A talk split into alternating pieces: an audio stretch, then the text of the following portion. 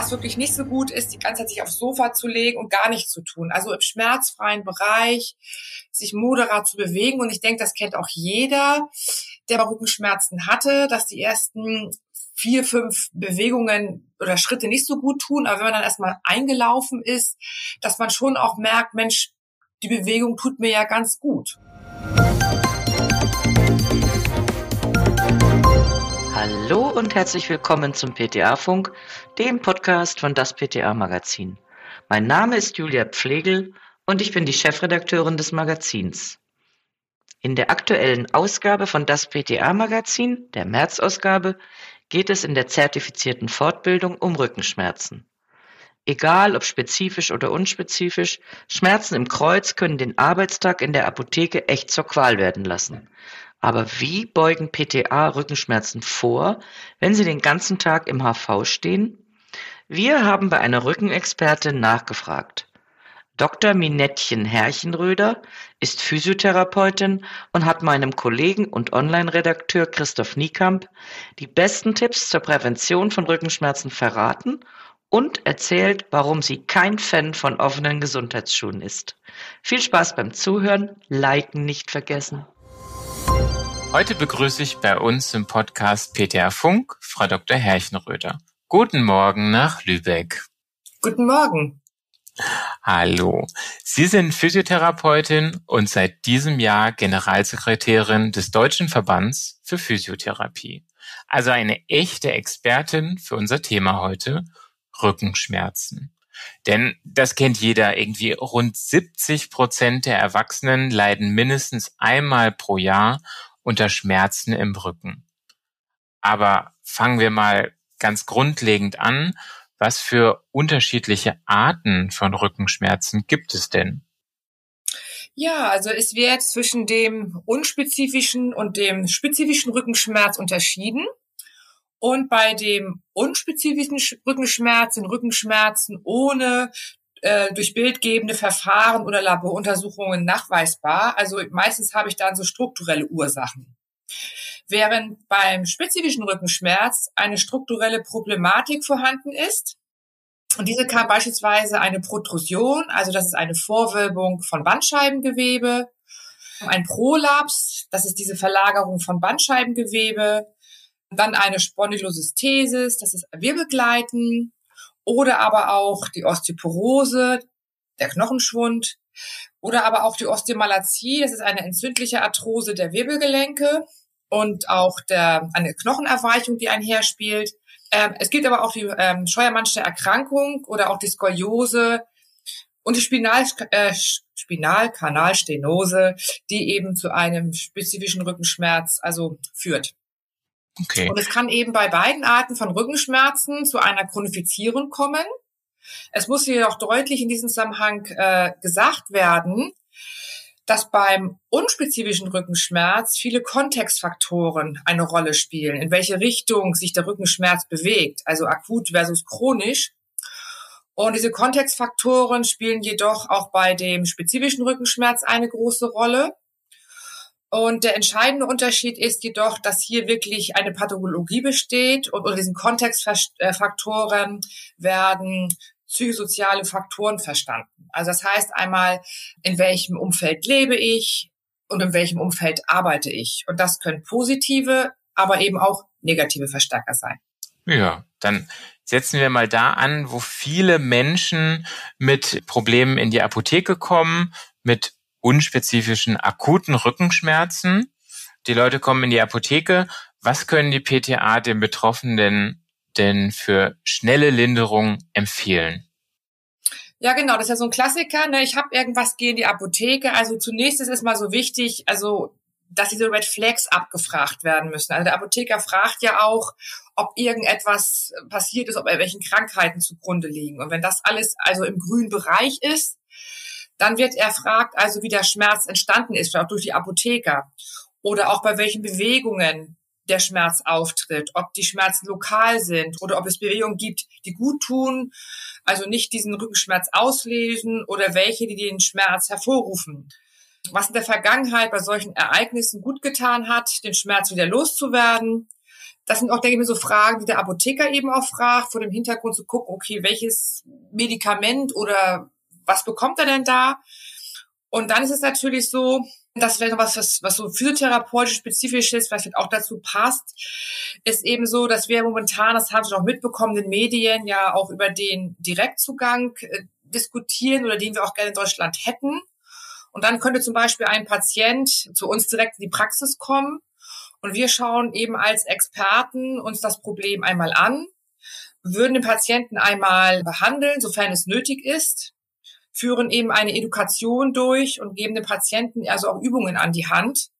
Und in, ja, und dann ist es eben so, wenn alles erklärt ist, wie oben bereits erwähnt und wir davon ausgehen, dass es ähm, sich hier um einen unspezifischen Rückenschmerz handelt, dann ist eben Bewegen im schmerzfreien Bereich indiziert, wie beispielsweise Nordic Walking oder aber auch ähm, Spaziergang im Wald oder aber auch ins Fitnessstudio zu gehen und dann eben auch dort Kraftübungen zu absolvieren, um eben gegen diesen unspezifischen Rückenschmerz, der aufgetreten ist, also wenn es eben möglich ist, etwas dagegen zu tun. Okay, also Sie sagen auch bei akuten Rückenschmerzen bewegen, bewegen, bewegen, soweit das möglich ist. Genau, wenn man in die Leitlinie heute reinschaut, sage ich mal, dieser unspezifische Rückenschmerz ähm, steht eben auch Bewegen da drin. Also natürlich versteht sich ganz wenig im schmerzfreien Bereich, ja. Ja. Und wenn jemand sich erstmal gar nicht bewegen kann, ich meine, klar, da muss man ja sich mal, vielleicht mal sich einen Kaffee kochen oder wie auch immer, aber was wirklich nicht so gut ist, die ganze Zeit sich aufs Sofa zu legen und gar nichts zu tun. Also im schmerzfreien Bereich sich moderat zu bewegen. Und ich denke, das kennt auch jeder, der Rückenschmerzen hatte, dass die ersten vier, fünf Bewegungen oder Schritte nicht so gut tun. Aber wenn man dann erstmal eingelaufen ist, dass man schon auch merkt, Mensch, die Bewegung tut mir ja ganz gut. Ja, jetzt schauen wir uns mal die verschiedenen Arbeitsbereiche in der Apotheke an und schauen, wo man ansetzen kann, um Rückenschmerzen schon im Vorhinein zu vermeiden. Also wie mache ich das? Wie vermeide ich Rückenschmerzen, wenn ich den ganzen Tag schwere Pakete im Lager heben und tragen muss? Ja, das ist ja zunächst einmal eine echt, eine sehr anstrengende Arbeit. Und damit es einem in diesem sehr belastenden Job gut geht, ist es wichtig, Sport zu treiben, äh, beziehungsweise Krafttraining, um den ganzen Körper zu stärken.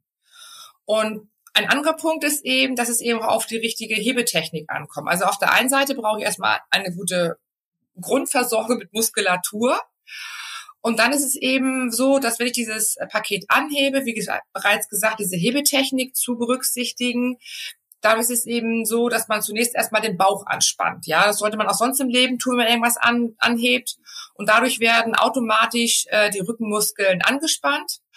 Und dann eben ist es wichtig, dass eben diese zu hebende Last sich eben nah an den Körper zu holen. Und dann das Gesäß nach hinten ziehen, die Knie leicht beugen und den Rücken gerade halten und dann eben beim Hochheben der Last leicht Spannung in den Oberschenkelmuskeln spüren. Das merkt man auch, das kennen wir alle auch von zu Hause her. Schulter nach hinten ziehen und die Last eben nach anheben und nahe am Körper eben nach oben bewegen. Wichtig dabei ist, äh, auszuatmen, damit der Druck auf den Beckenboden und den Lungenbläschen sich nicht erhöht. Und wenn ich das dann abstelle, meinen schweren Gegenstand, also immer sich frontal zur Fläche stellen, wo der Gegenstand abgesetzt wird und dabei ausatmen. Okay, und also beim Abstellen direkt ausatmen. Genau. Und wichtig dabei ist, ich meine, das ist ja etwas Neues, weil wir kennen es ja alle, wir heben irgendwas an und man macht es schnell oder dreht sich zu etwas hin. Ich sage mal zu meinem Patienten, der Klassiker ist, äh, die kommen wirklich in die Praxis mit so einem akuten Rückenschmerz und haben dann meinetwegen eine Wasserkiste aus dem Auto geladen und dann frage ich, wie sie es denn gemacht haben. Und dann sagen sie es mir genau so, dass sie sich einfach verdreht haben. Und dieses klassische Verdrehen, dann macht es klack oder zack und dann habe ich Rückenschmerzen. Deswegen ist es wichtig, eben sich frontal zu der Fläche, Fläche zu stellen.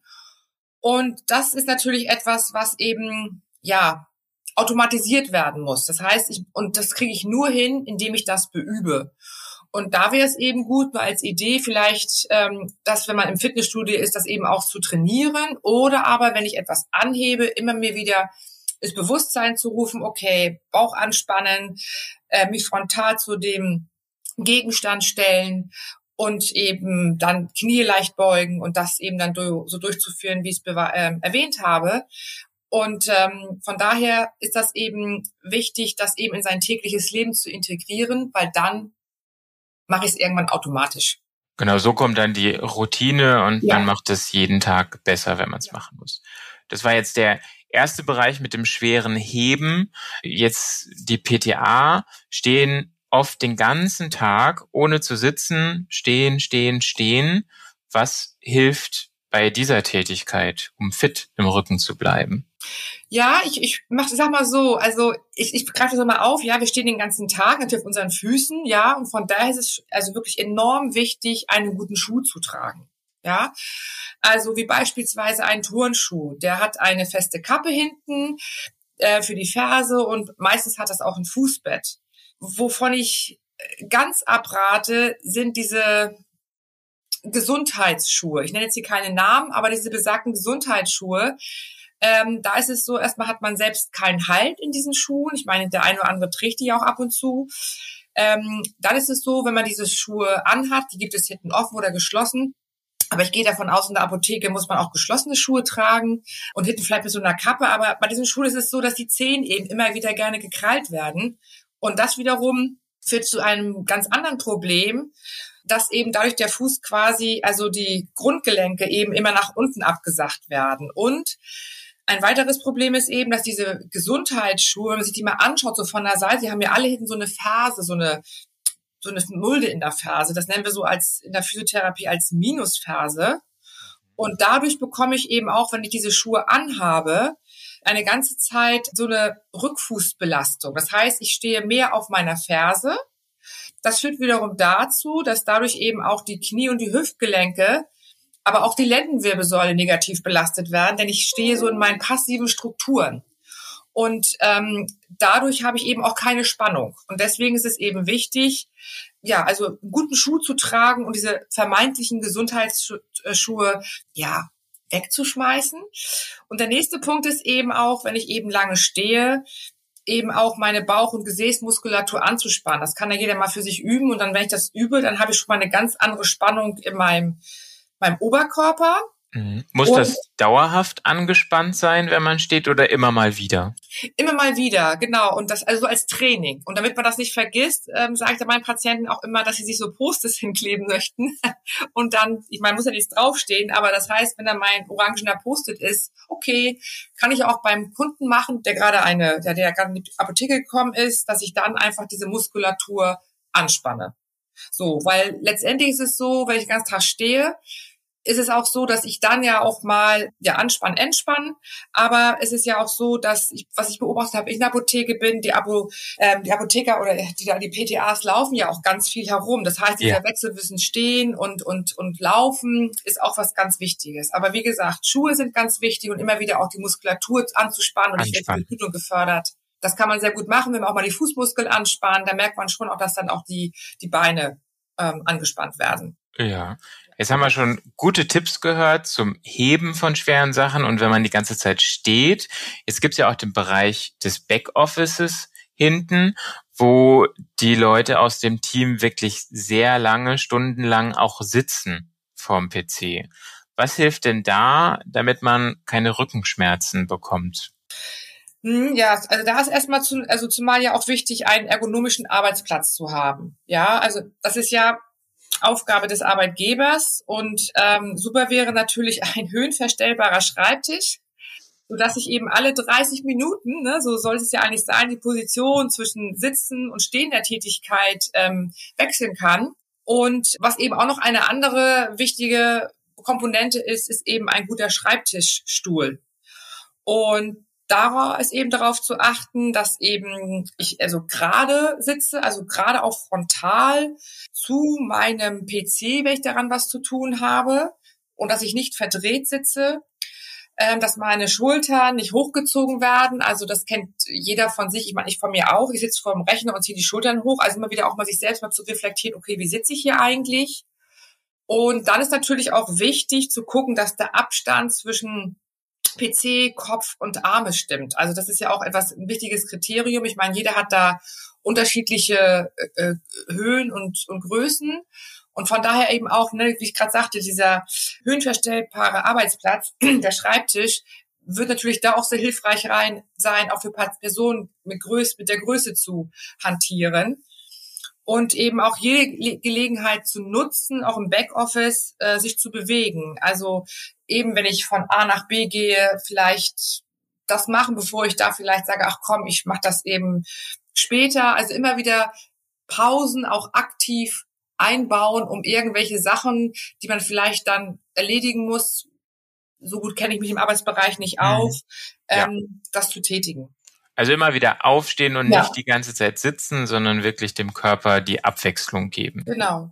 Und was ich dann auch Patienten immer noch geraten habe, ist, so das hört sich etwas lustig an, ist vielleicht am Anfang ein bisschen peinlich, aber oft ist ja auch so, dass die Patienten, wenn sie mit ihren Rückenschmerzen schon mal in der Therapie waren und, und wir als Therapeuten gehen den Patienten ja auch so Möglichkeiten an die, an die Hand und haben sie auch die Education durchgeführt, also diese Aufklärung.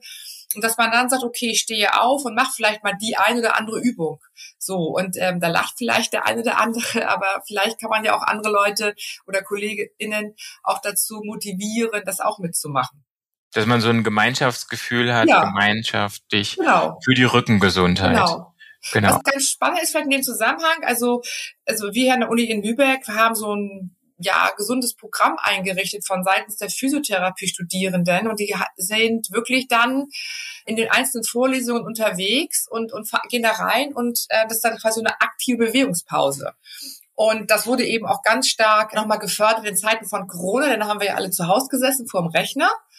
Und dann kam eben immer ja so eine E-Mail oder dass es ihnen sagt, okay, jetzt ist wieder aktive Bewegungspause, geht dort rein und dann haben sich eben mehrere virtuell getroffen und haben eben diese Übung gemacht. Also ich will damit sagen, man kriegt Übungen an die Hand und man sollte sie mitmachen. Vielleicht kann man ja auch noch den einen oder anderen Kollegen dazu äh, motivieren, etwas zu machen. Ja, das klingt doch auf jeden Fall sehr aktiv und auch dieses Zusammensein wäre jetzt eine Frage, gibt es denn irgendwelche Möglichkeiten der Kooperation zwischen Physiotherapiepraxen und Apotheken?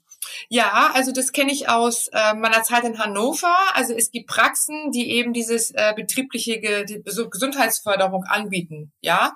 Und dann ist es eben so, dass man eben als als Praxis in Apotheken oder in Unternehmen hineinfährt und dann eben sich A anschaut, deswegen sprach ich auch darüber, diesen ergonomischen Arbeitsplatz mhm. sich anzugucken, also da zu schauen und eben auch den Mitarbeiter Mitarbeitenden Bewegungsübungen gezielt an die Hand zu geben. Das heißt nochmal genau zu gucken, okay, was braucht diese Person, was braucht die andere Person, das gibt es ja.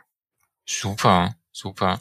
Dann äh, bedanke ich mich schon mal, aber es ist noch nicht die letzte Frage, weil alle unsere Gesprächspartner fragen wir nach dem Aufreger der Woche. Worüber haben Sie sich denn, Frau Dr. Herrchenröder, die letzten Tage so richtig aufgeregt? Ja, das kann ich Ihnen sagen. Worüber ich mich richtig aufgeregt habe, ist, das ist leider was Politisches, und zwar gab es äh, eine Stellungnahme von dem Gesundheitsminister aus Bayern, Herrn Holleczek, zu dem, was gerade bei uns politisch passiert. Also wir wollen ja in Deutschland, findet ja gerade eine große Umstrukturierung statt. Wir wollen die Vollakademisierung haben und da kommt immer wieder von Seiten der CSU aus Bayern, das muss man einfach so sagen, immer wieder dagegen etwas vor dem, und zumal, dass sie sich auch schon mal anders positioniert haben. Das hat mich aufgeregt. Das regt mich immer noch auf. Dann vielen Dank für die wertvollen Tipps und ich wünsche Ihnen noch einen schönen Tag. Auf Wiedersehen, ja. Frau Dr. Herrchenröth. Das wünsche ich Ihnen auch und sage herzlichen Dank für das Interview. Dankeschön. Tschüss. Ja, tschüss. Das war unsere aktuelle Episode vom PTA Funk, dem Podcast von das PTA Magazin. Danke, dass Sie zugehört haben. Wir freuen uns über Downloads, Likes und Kommentare. Auf Wiederhören bis zum nächsten Mal.